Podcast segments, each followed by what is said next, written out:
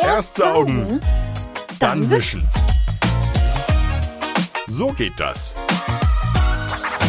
Hallo Olaf, ich stehe gerade an der Kaffeemaschine. Ich will mir erstmal einen Kaffee kochen. Naja, und da habe ich geguckt so ein bisschen. Ne? Blick ging durch meine Küche. Ich habe das gern sauber und ordentlich. Und da fällt mein Blick hier unten Ah, auf die Fugen von den Fliesen. Da habe ich ja schon länger mal drüber nachgedacht, wie ich die am besten sauber kriege. Du kennst das bestimmt so beim Geschirrspüler, ne? ist bestimmt immer mal was runtergetropft und beim Herd auch. Und die sind jetzt einfach nicht mehr so strahlend, wie ich mir das wünschen würde. Wie kriegen wir die wieder sauber? Hallo Judith und ein herzliches Hallo an all unsere Hörerinnen und Hörer von Erst saugen, dann wischen. Judith, was ist dein? Bitte nicht die Fugen. Nein, nicht die Fugen. Oh, so ein Pech. Der Wecker geht, ich muss den Nachbarn wecken, der muss seine Kinder wecken, die müssen die Kaninchen wecken. Die müssen Nein, ist ja gut, ich bleib hier. Ich kenne das Problem. Bei uns ist das auch so wie bei dir. Die Fugen sind nicht mehr so das, was sie mal waren oder gedacht waren, gewesen zu sein werden, wir haben auch Fliesen im ganzen Haus.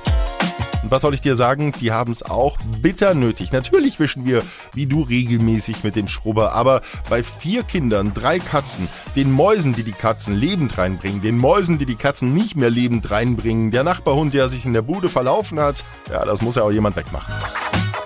Also nicht den Hund, den schicken wir rüber. Es gibt eine Lösung. Es gibt eine Lösung. Sie haben noch keinen Presslufthammer? Sie brauchen einen Presslufthammer. Löst Fliesen, löst Beton, löst Verspannungen, löst Probleme.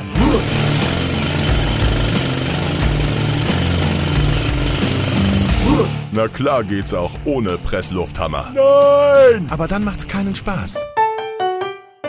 Ach ja, der Presslufthammer. Aber nein, seid stark. Legt euren Presslufthammer zur Seite. Wir schaffen das auch ohne.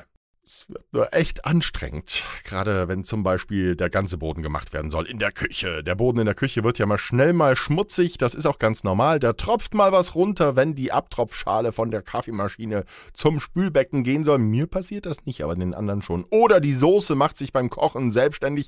Ja, du machst einen Deckel drauf. Oder wenn die schmutzigen Teller in die Geschirrspülmaschine kommen, dann geht man eben über die Arbeitsfläche und macht dann eine Kurve über die geöffnete.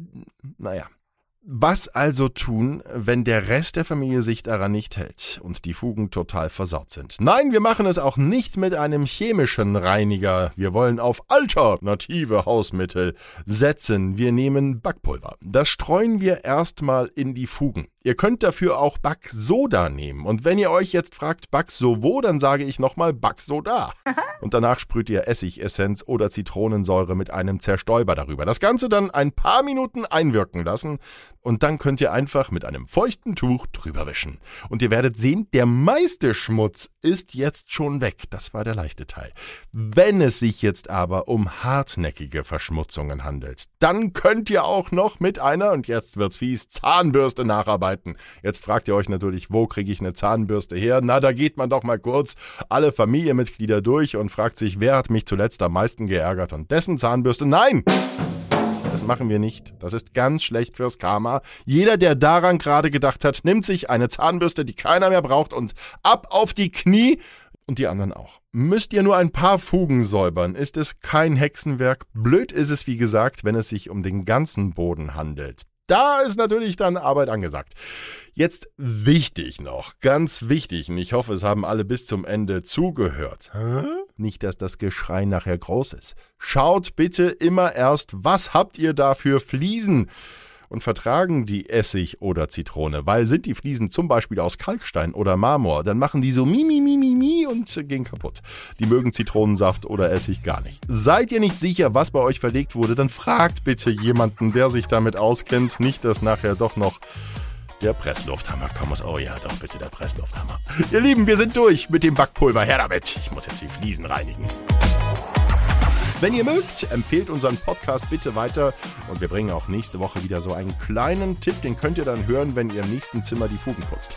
Abonniert unseren Podcast bitte auch, dann werdet ihr informiert, wenn die nächste Folge da ist. Lieben Dank, bis bald, euer Olaf. Erst saugen, dann wischen.